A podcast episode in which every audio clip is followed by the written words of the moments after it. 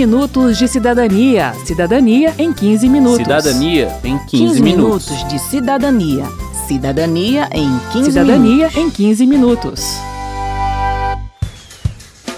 Olá, eu sou Verônica Lima e este é o 15 Minutos de Cidadania, que hoje continua a tratar dos direitos das pessoas com deficiência. Na edição anterior, nós falamos sobre curatela, mensalidade escolar e benefício de prestação continuada. Hoje a gente vai focar no direito à mobilidade. Eu sou Márcio Aquilissardi e começa agora o 15 Minutos de Cidadania. Todo mundo tem direito à vida e todo mundo tem direito igual. Todo mundo tem direito à vida e todo mundo tem direito igual. Para a pessoa cega, a solução mais simples e barata para auxiliar a locomoção é a bengala. E a mobilidade do cego com ela vai melhorando à medida que as calçadas com pisos podotáteis vão se tornando menos raras. Pisos podotáteis são aqueles que têm um caminho traçado com bolinhas e linhas em alto relevo. Eles são como um mapa que o cego vai lendo com sua bengala ou com o pé. Mas infelizmente a gente sabe que esse tipo de calçada não é muito comum. O mais frequente é ver nos passeios públicos tão irregulares que dificultam a vida não só dos cegos, mas também de idosos e cadeirantes. Sobre isso, a gente conversou com a Maria Aparecida Gugel, do Conselho Nacional dos Direitos da Pessoa com Deficiência. Ela defende que a solução para a melhoria da acessibilidade nas nossas cidades passa por uma mudança cultural na área da construção civil, que envolve cidadãos, poder público e empresários. Cabe ao cidadão cobrar, ao Estado fiscalizar e ao empresário cumprir as regras de acessibilidade. Por exemplo, você faz um, um registro do pedido de uma, da construção da sua casa. Né?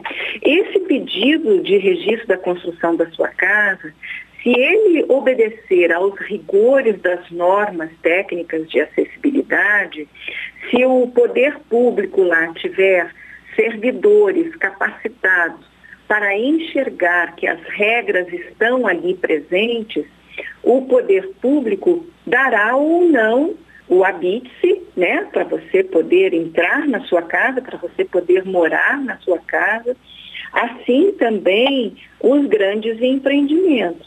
A gente quer conscientizar os órgãos eh, fiscalizatórios, os, as entidades de classe, por exemplo, os, os conselhos regionais de engenharia, de arquitetura, para que orientem e capacitem o seu corpo de profissionais para essa nova dinâmica. Ora, ao elaborar um, um projeto arquitetônico, que esse projeto já contemple, desde o seu início, as regras de acessibilidade.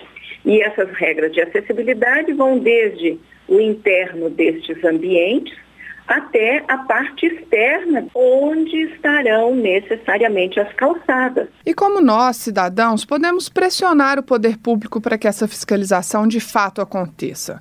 Para Maria Aparecida Gugel, uma boa estratégia é procurar o Conselho de Direitos das Pessoas com Deficiência da sua cidade, do seu estado ou mesmo nacional. Esses conselhos auxiliam o governo na elaboração das políticas públicas e podem forçá-lo a ser mais atuante em relação à acessibilidade.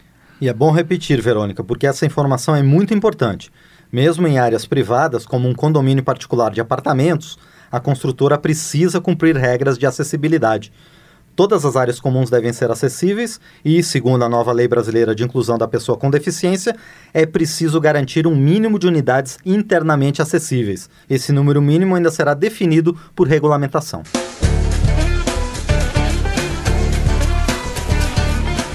A gente começou o programa falando da bengala do cego e agora vamos falar de outra solução de mobilidade para os deficientes visuais, o cão-guia. A função do animal é enxergar e desviar dos obstáculos fixos ou móveis.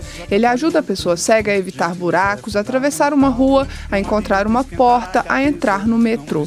Segundo a Lúcia Campos, coordenadora do projeto Cão Guia de Cegos do Distrito Federal, o animal permite que a pessoa cega se desloque com mais velocidade e agilidade. Quando o utilizador usa uma bengala, ele vai fazendo uma varredura. Ele percebe o que está no chão. Quando ele passa a bengala, ele vê se tem um buraco, se tem um desnível, se tem uma parede, né?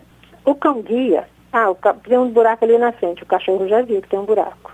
Então ele já vai desviar antes de chegar no buraco. Tem um orelhão ali, o cachorro já vai desviar o suficiente para a pessoa não bater a cabeça no orelhão, porque a bengala vai achar a base do orelhão, né? Não vai achar o volume dele em cima.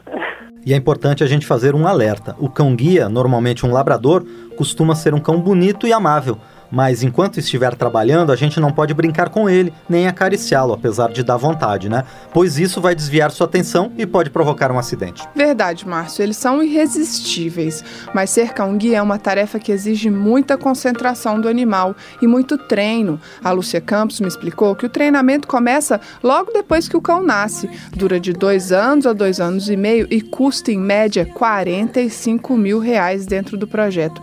Esse projeto cobre quase todo do valor por meio de ação voluntária e parcerias com empresas e com o Corpo de Bombeiros. Mas ainda assim, o futuro utilizador do cão-guia precisará pagar pelo curso de adaptação com o cachorro e ficará responsável pelos custos normais de manutenção do animal, como alimentação e vacinas.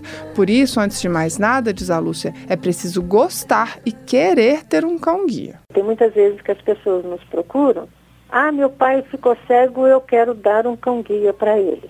Bom, quem tem que querer o cão não é o filho, é o pai. Ter um cão-guia não é a mesma coisa de você ter o seu cãozinho de companhia. Né? É hoje, aqui no Brasil, um produto muito caro. Ela tem que ter boa orientação e mobilidade, boa noção de espaço, tem que ser uma pessoa independente, não aquela que fica dependendo de, de terceiros para sair de casa, mas aquele que já usa uma bengala com desenvoltura.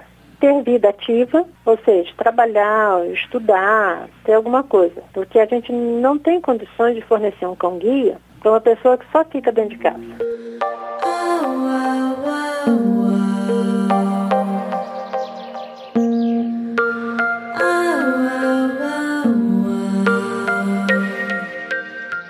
Tem mais, Verônica. O projeto Cão Guia de Cegos do Distrito Federal realiza a cada ano e meio, mais ou menos, uma reciclagem com o cão, pois com o tempo ele vai desenvolvendo vícios no comportamento que precisam ser corrigidos. E ao longo da vida da pessoa com deficiência visual, ela provavelmente vai precisar de mais de um cão guia, pois eles costumam dar conta do recado durante 9 ou 10 anos, dependendo do ritmo de vida que os dois levem. Uma dica legal que a gente já deu aqui no 15 Minutos de Cidadania e que pode ajudar na manutenção do animal é procurar hospitais veterinários públicos ou universitários para fazer o acompanhamento da saúde do cão.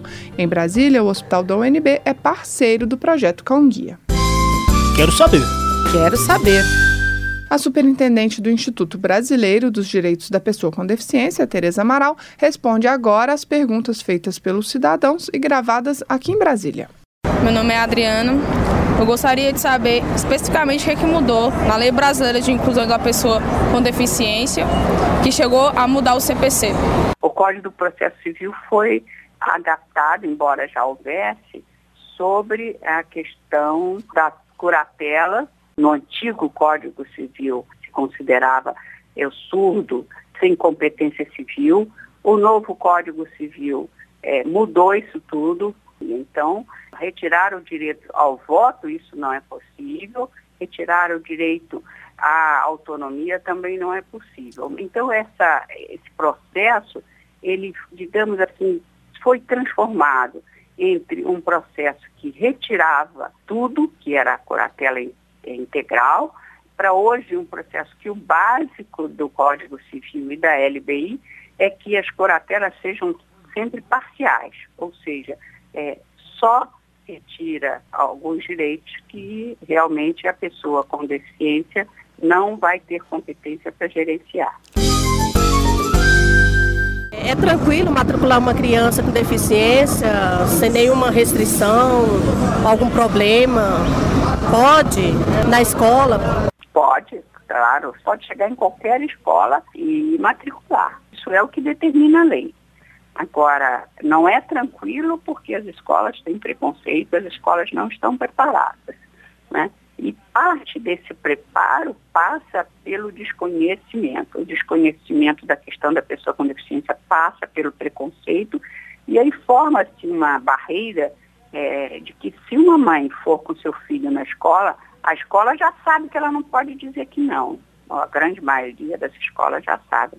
Mas elas vão ter uma certa resistência, vão dizer que não, tão, não estão preparadas, vão dizer que não sabem como lidar. é, vamos dizer que não tem mais é, matrícula aberta, enfim, todos esses artifícios de se é, proteger de uma dificuldade, né? Alain, eu gostaria de saber quando vão colocar mais professores de Libras nas escolas. Isso aí é com cada prefeitura, não é? Mas não adianta colocar intérprete, tem que colocar todo um sistema de poder se comunicar em língua de sinais. Já passou o tempo é, de, de fazerem, agora é tentar implementar a lei. Como é que estão sendo os programas com, para as pessoas que têm deficiências físicas aqui em Brasília e no Brasil?